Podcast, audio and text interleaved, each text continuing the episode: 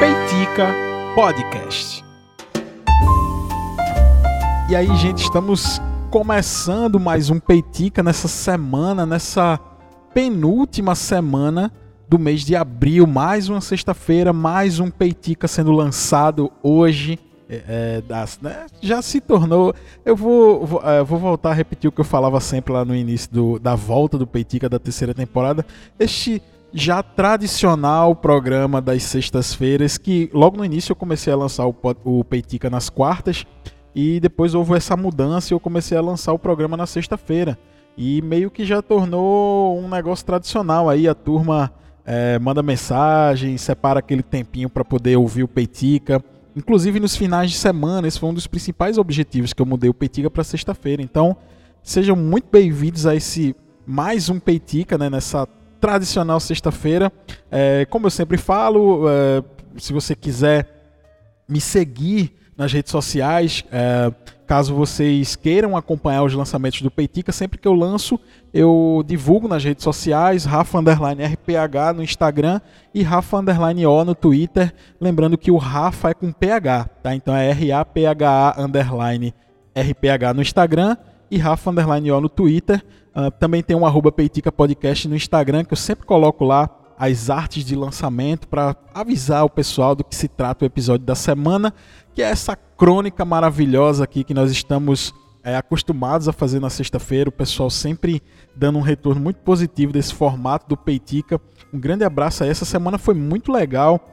Tive diversos retornos maravilhosos. Né? Mandar um abraço para quem mandou o retorno. Inclusive, é, uma pessoa muito importante para mim, inclusive no, no formato, no novo formato do Peitica, que foi Fred Figueiredo, do podcast H pediu, ó, oh, me manda o link aí que eu quero ouvir. Eu, a gente deu uma conversada lá no Twitter, eu mandei, enviei o link para ele também, pedi pro Diego, que trabalha junto com o Fred, mandar o, o Peitica pro Fred. E um grande abraço também, Diego. Diego é um grande parceiro, é um grande amigo do um grande amigo meu, um grande amigo do Peitica também. Então um abraço para vocês, Tiago meu amigo aí de infância, o Maguinho Tiago, é, disse que ouviu o Peitica junto com a sua mãe. A mãe dele é, mora fora e ele disse que é, através do Peitica trouxe diversas reflexões aí do que é, anda uh, uh, assim, do que eles se deparam, né, com a vida deles. Ele disse que foi muito importante ouvir o Peitica junto é, com a mãe dele, fazer essas reflexões e ele ter diversas conversas baseadas no conteúdo do Peitica. Então é maravilhoso quando eu recebo esse tipo de feedback e eu agradeço de coração a vocês aí que estão ouvindo o Peitica. E já partindo para o episódio de hoje, essa semana eu andei conversando com uns amigos, com as amigas sobre o hábito da leitura. E eu acho que é um tema importante para a gente poder discutir, debater, porque uh, eu sinto que nessa pandemia houve uma. Muitas pessoas se voltaram para esse recurso porque, uh, assim, diversas coisas bombaram, né, na pandemia. Por exemplo, houve o boom do podcast, daquele formato de podcast de entrevistas, né, é, que foi muito popularizado por, por um podcast pelo Flow. Inclusive eu tenho um, um, um, episódio aí que fala sobre o, a floatização dos podcasts. Se você está é, tá ouvindo esse episódio quer entender esse fenômeno da floatização que eu chamei né, dos podcasts, vocês, vocês quando terminarem esse episódio pode procurar aí no nosso feed que vai ter um episódio que eu falo sobre esses podcasts. E, uh, porém, nem todo mundo se sentiu totalmente realizado com esses recursos que a internet traz. É, o podcast, os vídeos do YouTube, essas lives aí que ficaram tão é, populares e famosas durante a pandemia. E algumas pessoas começaram essa tentativa de criar um hábito da leitura, de leitura. E eu confesso assim, eu não sou o maior e o melhor dos leitores assim, eu, eu me dedico a alguns, algumas horas do meu dia, quase todos os dias, para leitura, mas eu não sou aquele leitor voraz que, enfim, que devora livros. Eu tenho o meu próprio ritmo de leitura, eu tenho o meu. O, o, o assim, eu, eu, não me cobro, eu levo isso é, muito como uma diversão, eu levo. Quando eu preciso desopilar, quando eu preciso ler algumas coisas mais técnicas em relação ao trabalho, aí eu me dedico um pouco mais é, porém, eu trato a leitura justamente como um, uma maneira de entretenimento. E aí que entra esse primeiro assunto do Peitica. Aí é, sempre no meu Instagram, no meu Instagram pessoal, eu sempre eu gosto de postar uma mensagem lá com bom dia e tal, e normalmente é lendo alguma coisa, postando algum trecho da minha leitura atual. É, algumas pessoas me perguntam, que livro é esse que tu tá lendo tal? Eu sempre passo, a gente conversa sobre as minhas leituras. Eu acompanho diversos, é, diversas pessoas que criam conteúdo é, nas redes sociais, é, conteúdos literários. Isso é muito bom que sempre existe essa troca né, de, de experiências, essas trocas de mensagens que são muito positivas. É, e aí algumas pessoas vêm é, com o seguinte questionamento: Poxa, eu queria ler mais. Eu queria me dedicar mais à leitura. E eu sempre digo a essas pessoas, veja, eu não sou a pessoa mais indicada para isso, porque, como eu falei anteriormente, eu não sou um, um leitor assíduo. Eu, eu, eu, eu, eu, eu não sou aquele tipo de leitor que estabelece uma meta de leitura. Ah, eu preciso ler X livros por ano, essa é a minha meta, eu preciso bater a meta. Eu não, eu não trato a leitura dessa maneira. Eu trato a leitura como, uma, como um método prazeroso de se obter entretenimento, inclusive, né? E, e, e é isso que eu sempre passo para as pessoas que me perguntam sobre isso. Ó, às vezes eu tento, mas um, eu não consigo porque às vezes eu, eu sinto que fica chato. E, e sempre o que eu falo para essas pessoas é: primeiro, antes de você é, tratar a leitura com, como algo rotineiro na sua vida, você precisa transformar esse hábito num momento prazeroso para você. Então não adianta dizer, ah, eu quero me tornar uma pessoa mais culta, eu vou pegar aqui o uh, Machado de Assis, porque Machado de Assis é importante, todo mundo fala de Machado de Assis e eu vou ler Machado de Assis. Aí a pessoa começa a ler Machado de Assis e aí a pessoa vai, poxa, mas essa linguagem, ah, mas essa história. É, aí vai lá e larga o livro na metade e se acha a pior pessoa do mundo.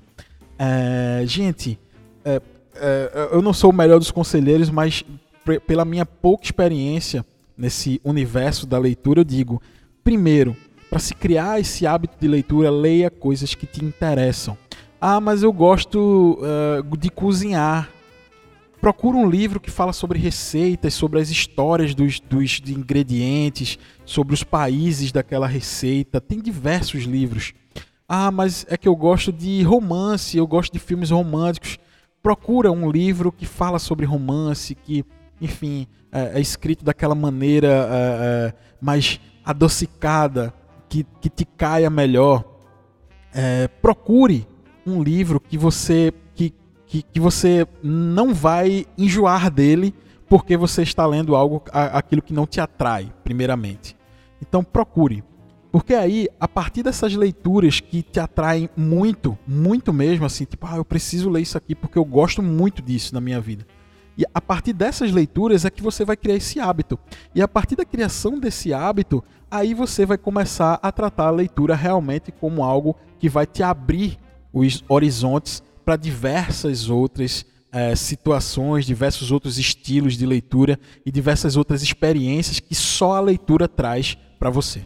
E eu trato a leitura justamente como essa descoberta, estes, estas aberturas para novos horizontes.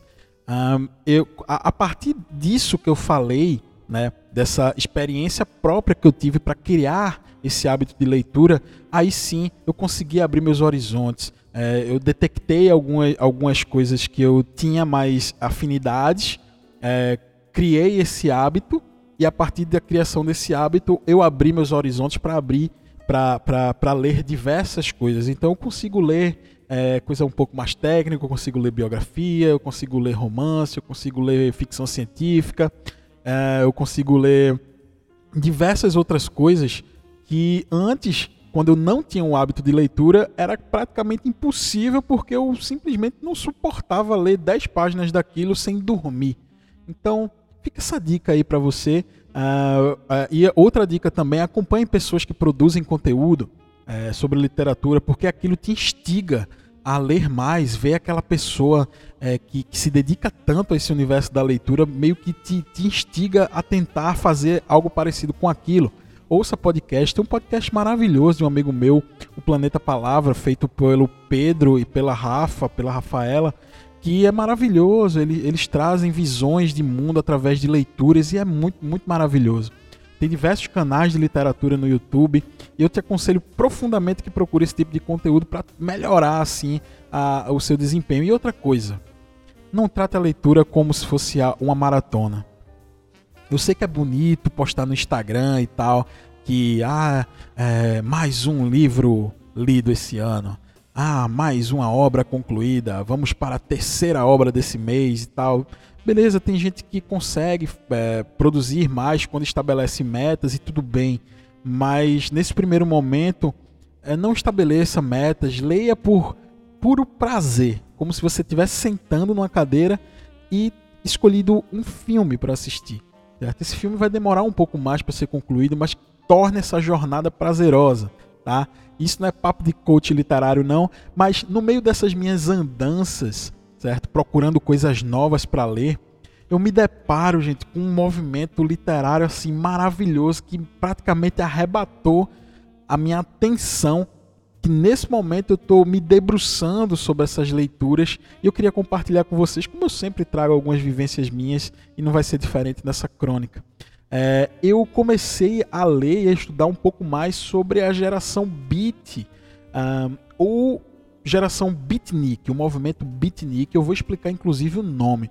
Esse, esse termo, geração beat, o movimento beat, é um termo usado é, para descrever um grupo de norte-americanos, que foi um, um movimento que iniciou nos Estados Unidos, principalmente composto por escritores e poetas. É, eles meio que vieram a se tornar conhecidos no final da década de 50 e meio que no início ali da década de 60. E quando esse fenômeno cultural né, que eles se inspiraram ficou mais conhecido. Inclusive, é, é, é, esse, até a própria nomenclatura desse movimento, né, que ficou conhecido como a geração beat, mas muitos é, chamaram de movimento beatnik. Por quê? Porque é, nesta mesma época estava sendo lançado o, a, a Sputnik, né? aquela missão ali é, para a Lua da Rússia, né? da União Soviética, na verdade, não era nem Rússia ainda. E aí, através desse nome Sputnik, é, eles, esse grupo de jovens é, eram taxados como comunistas, como pessoas de esquerda e tal. Isso que a gente meio que tá vivendo, vai para Cuba, sabe? Então esses caras aí que meio que participavam dessa contracultura literária e de produções artísticas, eles foram taxados de beatniks, por quê? Porque provavelmente esses caras barbudos aí, todos sujos e que rodavam o país uh, em busca de aventuras e experiências, com certeza essas pessoas eram comunistas, eram de esquerda, eram progressistas. E sim, eles se identificavam mais com esse espectro político de esquerda, mas isso não foi uh, tão tratado na obra deles. A gente, enfim, tem, obviamente, tem algumas referências, mas a, a, o principal objetivo era outro. Então é por isso que existe essa, essa divergência aí nos nomes dessa geração beat e algumas pessoas tratavam de maneira pejorativa como beatnik, beatniks, né? Só lembrando que essa década de 50 é, os Estados Unidos ele vivia o pós-guerra, né? Após a Segunda Guerra Mundial e naquela época do pós-guerra dos Estados Unidos, pós-depressão também de 29, que foi antes da, da Segunda Guerra Mundial, é, a sociedade norte-americana era próspera. O sonho era o auge daquele termo do sonho americano. Eram, eram pessoas abastadas, uma sociedade rica, desenvolvida. Porém, é, essa realidade não era uma constante para todo mundo, nem todo mundo tinha essa prosperidade e tal. Normalmente, essas pessoas que eram prósperas, que viviam esse sonho americano, eram pessoas brancas de classe média e classe média alta, né? E a gente vê isso em diversos filmes, tá? É, onde é, esse, essa, esse sonho americano ainda meio que permeia a mente de diversas outras pessoas, inclusive de outros países. E a, existiam pessoas que viviam à beira, né? marginais a esse sonho americano, porque não eram pessoas prósperas. Essa, essa prosperidade era normalmente para essas pessoas que viviam nessa classe média classe média alta, né? É, essas pessoas normalmente brancas, né? que viviam em, de, em determinados lugares do país, em bairros é, com mais estrutura.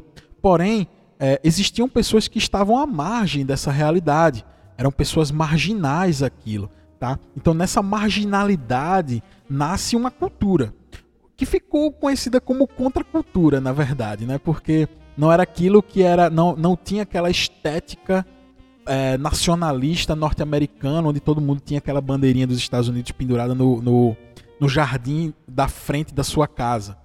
Aquela casa, aquela casa maravilhosa, bonita, com aqueles sobrados é, gigantescos, onde se tomava um chá ou um café ali sentado na sua cadeira de balanço. Nem todo mundo pensava dessa maneira e nem todo mundo tinha condições financeiras para se manter nesse estilo de vida pregado pelo sonho americano. Então, é, essa, essa marginalidade ao qual essas outras pessoas foram jogadas, essas pessoas que não tinham condições financeiras para viver esse sonho americano, elas criaram essa, essa contracultura, muito baseada na música jazz, certo? E na rebeldia presente em, em diversas manifestações artísticas. Lembrando, gente, o jazz é uma música era uma música marginal pessoas que ouviam jazz, que tocavam jazz, eram tratadas como marginais, eram, eram as pessoas que estavam à margem da sociedade, certo? Então, essas pessoas criam essa cultura que, na verdade, a gente trata como uma contracultura, é uma cultura do submundo, tá? Então, por outro lado, alguns jovens brancos de classe média, eles meio que se sentiam que aquela realidade social que eles viviam, certo? Aquele, a, a, aquele, aquele padrão de vida norte-americano que a vida impunha a eles, esses padrões estéticos, eles não se sentiam satisfeitos. Tá? Esses jovens, mesmo sendo abastados, é, que inclusive alguns pertenciam a determinadas é, famílias que viviam essa realidade muito bonita norte-americana, alguns jovens eles não se sentiam satisfeitos com esse, com esse, estilo de vida. E meio que eles foram buscando essas inspirações na contracultura dessas pessoas que viviam na marginalidade. Então meio que houve uma junção aí dessa cultura de gueto, tá? do submundo, com essas pessoas um pouco mais abastadas que não se encaixavam esteticamente naquele sonho americano. Tá? Então meio que numa mistura desse, dessas duas realidades, tá? dessa contracultura marginal mais essa geração branca privilegiada que não estava satisfeita com a própria posição social, surge a famosa cultura beat ou beatnik. Tá? É esse o cerne da criação dessa geração beat. Essa cultura meio que se manifesta principalmente na literatura. Ela foi regada com muito álcool, muitas drogas e muita música, principalmente o jazz. Tá? Então, o primeiro questionamento surge justamente no meio literário. Então, o estilo de escrita por exemplo, de um autor consagrado norte-americano como Ernest Hemingway, ele era tido como um padrão na época. Hemingway fez um grande sucesso como escritor, ele virou meio que uma referência na literatura norte-americana, principalmente nessas décadas de 50, 60, né? Uh, e meio que o padrão de escrita Hemingway virou uma referência. Então todo mundo que queria fazer sucesso é, é, na literatura, escrevendo livros, eles seguiam aquele modelinho do Hemingway para fazer sucesso, para escrever um livro que vendesse muito. Então, se Hemingway e como era esse estilo, né? É, é, Hemingway ele era muito descritivo, formal, sem muito espaço para lirismo, né? É, era, era algo muito racional, com uma leitura e com uma, com uma linguagem formal, uh, livros que traziam o inglês, né? perfeito, com pontuação, com. Enfim, toda aquela formalidade que era um reflexo daquela sociedade norte-americana pós-guerra. Ao contrário disso, a geração beat, né, esses escritores da literatura beat, vem com uma proposta totalmente diferente e totalmente ao contrário. Palavrão, linguagem formal, texto altamente reflexivo e poético, grandes poetas desse movimento da geração beat. E eles prezavam principalmente pela oralidade. O que é isso? É assim, escrever como a gente fala, tá? Sem nenhum tipo de concordância. Uh, não que aquilo que seja escrito de, de maneira errada propositalmente, mas eles não abriam mão daquela linguagem das ruas para escrever um livro. Eles escreviam aquilo que eles falavam, eles escreviam aquilo que eles pensavam. Tá? Então essa é uma grande, uma grande diferença entre esses dois universos que meio que entravam em choque naquele momento, na década de 50. Então, se cria uma certa rivalidade entre esses estilos, principalmente na figura do escritor Beat, que é um dos principais escritores ao qual eu estou debruçado na sua obra agora, que é o Jack Kerouac, tá? que escreveu uma obra maravilhosa que se chama On the Road.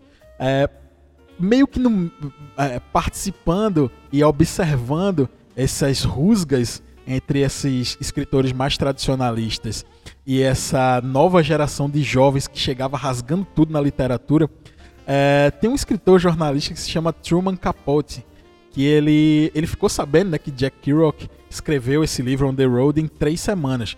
É, é esse livro que eu estou lendo agora, tá? E, e reza a lenda tá, que Kerouac ele escreveu esse livro em três semanas.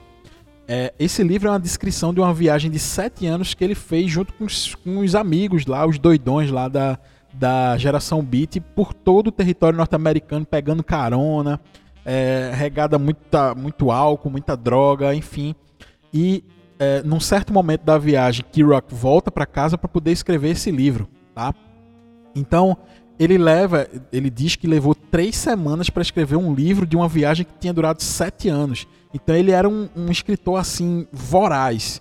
Então é, Truman Capote ele diz assim, ó, isso ele escreveu esse negócio em três semanas. Ele ele solta a seguinte frase: "This is not writing, this is typewriting". Então, é, o que, é que quer dizer isso? Ele diz que isso não é literatura, é datilografia. Né? É, então, Capote fala isso né, sobre Jack Kerouac. E, e, e, e só para vocês entenderem como era o, o, estilo de escrita do Jack Kerouac, ele nem utilizava essas folhas normais para datilografar. Sabe essas folhas A4 que você posiciona na máquina, digi, é, escreve, né, datilografa, quando chega ao final da página, troca a página, coloca a outra. Na verdade, ele não queria perder tempo trocando página ele encomenda uns rolos de papéis gigantes e, e, prende lá na máquina só pelo simples fato de não perder a linha de raciocínio tendo que trocar o papel. Então é, é simplesmente um rolo de papel gigante a qual ele vai escrevendo tudo que vem na cabeça dele sem parar. E, e, e dane-se é, pontuação, dane-se parágrafo. Se você vê a obra, é, essa On the Road que eu estou lendo agora, praticamente não tem parágrafo, é é um bloco de texto gigantesco, assim, que ele simplesmente vai pondo para fora e vai escrevendo no papel. Ele não queria perder tempo trocando papel da máquina. Então ele escreve on the road em, em, em rolos de papéis gigantes, assim. É, é, um negócio inimaginável, é muito curioso. É, por falar, né, desse Jack Kerouac, né, que é um dos principais nomes da geração Beat, né, ele meio que forma uma santíssima trindade de, do, dos beatniks, né, da geração Beat na literatura. Jack Kerouac, né? Que é isso que eu acabei de falar, essas características meio malucas dele. Tem também um cara, né, dos três, que se chama Allen Ginsberg, né? Dizem ser o, o, poeta, né? O principal, o, a principal pessoa que traz esse lirismo para o movimento. Né? Ele, ele, ele tinha também uma maneira meio maluca de se vestir e tal, essa estética que viria a ser é, futuramente o movimento hippie. Né? Ele meio que funda essa estética hippie que posteriormente, né, na década de 60, se torna algo é, que ganha o mundo. E para fechar essa santíssima trindade da geração beat, tem o doidão do William Burroughs, né? que aí era o, o, o porra louca da turma, junkie pesado, droga pesada, alcoolismo pesado, passa por diversas casas de internação, centro de reabilitação para se livrar de vícios, de droga, de bebida. E era um poeta assim magnífico. Inclusive tem uma história muito doida dele que ele fez uma viagem com a esposa para o México e ele meio que é, tentou acertar um copo que estava equilibrado na cabeça da esposa. Nessa brincadeira aí meio maluca dele, ele colocou um copo na cabeça da esposa e disse que ia atirar no copo. Bem, ele atirou e pegou na esposa e matou ela. É, inclusive, William Burroughs ele vem para a América do Sul para estudar sobre o ayahuasca, o chá do ayahuasca, né? Um, um alucinógeno muito doido aí, e ele vem para cá para estudar esse a, a, a, ayahuasca. Um tema que a gente percebe é, nesses é, escritores da geração Beat é o tema das viagens, né? Uh, On the Road é sobre uma viagem, diversos poemas de Allen Ginsberg também trata sobre viagens, tem uma estética é, maravilhosa e dá para perceber isso em, em, diversas outras obras, tá? Uh, esse, esse livro mesmo que eu tô lendo, On the Road, ele é tipo um, um, uma road trip malucona aí que os caras saem é, de casa e vão viajar todos os Estados, o, o, todo o território dos Estados Unidos, né? E aí é, o, essa, essa é uma das principais obras, né? Da geração Beat. Na verdade, muita gente se inspira nesse livro né? E eu vou dar alguns exemplos de quem leu esse livro e pirou o cabeção. Por exemplo, Bob Dylan. Bob Dylan, quando lê On the Road, esse livro que eu estou lendo agora, do Jack Kerouac, ele simplesmente decide fugir de casa e viver da sua música. Tá? Então, Bob Dylan é fruto da geração beat, da literatura beat. Outra pessoa que se influenciou muito por, por essa literatura da geração beat foi John Lennon. John Lennon também leu On the Road e decidiu fundar uma banda aí é, e viver de música. Tá? Essa bandinha que John Lennon fundou foi os Beatles. Tá? Então é maravilhoso pensar que um movimento literário desse é, meio que influenciou toda uma geração. Tá? É, e, e, são essas viagens literárias que, que me trazem o prazer da leitura. Então eu queria compartilhar isso com vocês para vocês verem como a gente pode mergulhar numa realidade totalmente diferente através dessas leituras. Né? A, a, a, geração beat ela está presente na nossa cultura. Até, por exemplo, eram pessoas que se é, que começaram a estudar muito sobre a cultura hindu é, e eles, tra eles trazem isso para o Ocidente, a cultura oriental japonesa, a comida japonesa. Foram esses caras que, que começaram a estudar sobre isso e de repente essa cultura estava invadindo o Ocidente. Caras muito importantes Tá? Então é muito massa. Influenciaram escritores é, posteriormente, como o próprio Bukowski, é, que é muito influenciado por essa geração é, maluca, alcoólica, alcoólatra, poeta. Né? Então, que é um autor que eu gosto bastante também, salvo as devidas proporções, né?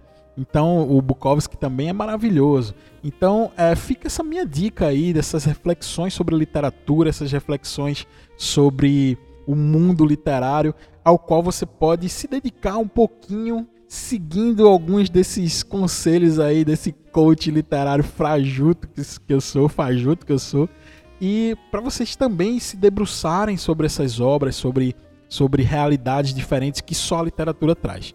Então essa foi a crônica de hoje do Peitica. Agradeço você que ouviu até agora o Peitica. Se você curtiu essas dicas que eu trouxe, é, compartilha aí nas suas redes sociais, me marca, que eu vou achar massa que você me marque nessas postagens, você ouvindo Peitica. Se você quiser compartilhar alguma experiência comigo, me manda mensagem nas DMs aí das minhas redes sociais, que a gente vai trocar uma ideia muito legal sobre isso. E eu espero você no próximo Peitica da próxima semana. Um grande abraço e até a semana que vem.